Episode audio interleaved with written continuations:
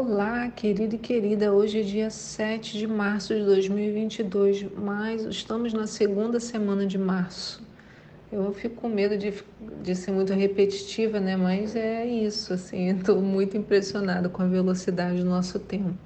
Aqui é a pastora Nícia e nessa manhã, aqui para mim, não sei, para você, nos encontramos para falarmos da palavra de Deus. Então, separa um tempinho, para, pega um café, um copo d'água e vamos refletir aqui juntos. Os textos de hoje estão em Levítico 1, Esdras 7 e João 15, do 1 ao 17. Desculpa a voz. A pergunta de hoje é: Você conhece os tipos de sacrifício ou ofertas Hoje nós iniciaremos o livro de Levítico. Vai ser um delicioso caminho de aprendizado sobre as ofertas e sacrifícios e tantos outros detalhes. O livro de Levítico em hebraico se chama Vaikra, que significa e chamou. E por que esse nome? Porque ele começa, o texto né, em Levítico 1 começa assim: Da tenda do encontro, o Senhor convocou Moisés e lhe ordenou Deus convocou ou Deus chamou Moisés. E aí por isso que o nome ficou Vaikra e chamou. A primeira parte que estudaremos fala sobre os cinco tipos de oferta e hoje veremos a primeira, que é a oferta chamada holocausto. Holocausto não é algo novo, criado apenas agora para o povo no deserto.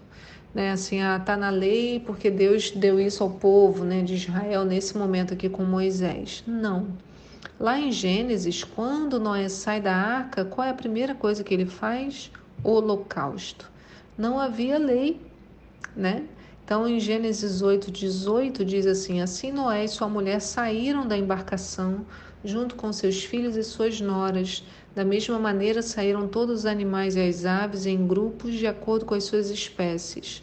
Depois, Noé construiu um altar dedicado ao Senhor e, tomando alguns animais e aves, todos puros, ofereceu-os como holocausto, queimando-os sobre o altar, e o Senhor sentiu o aroma agradável da adoração.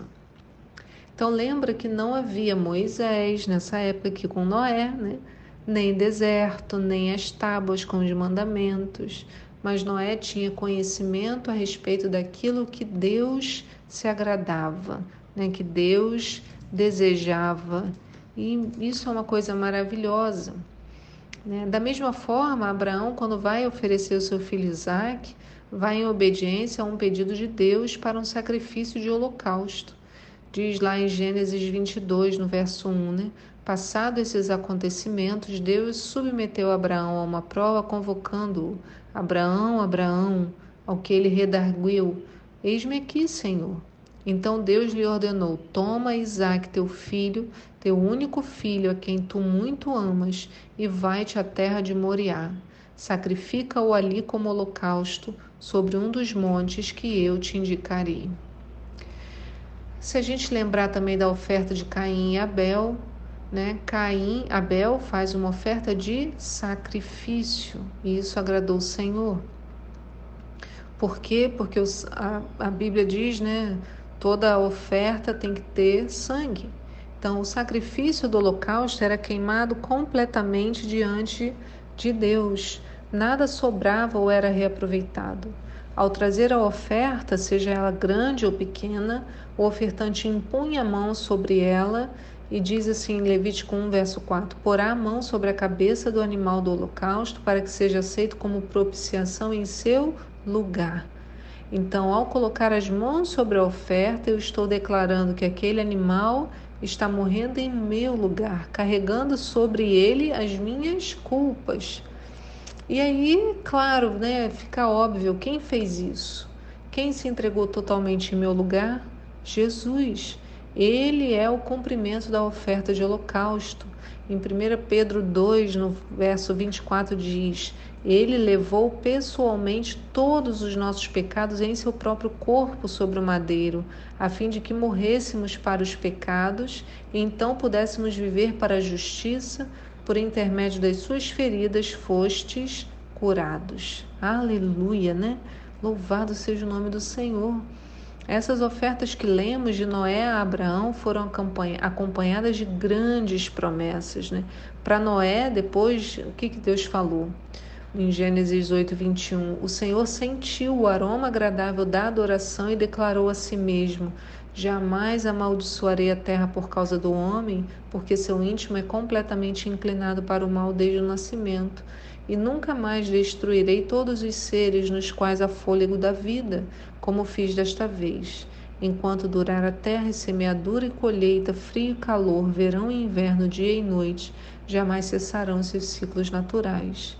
E para Abraão, Deus também fez outra promessa.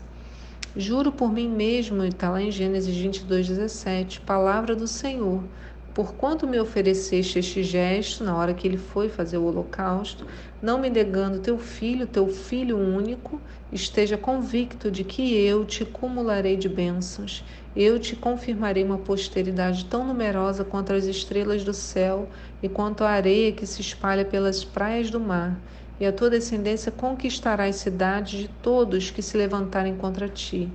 Por intermédio dos teus inúmeros descendentes serão abençoadas todas as nações da terra, porquanto tu me obedeceste.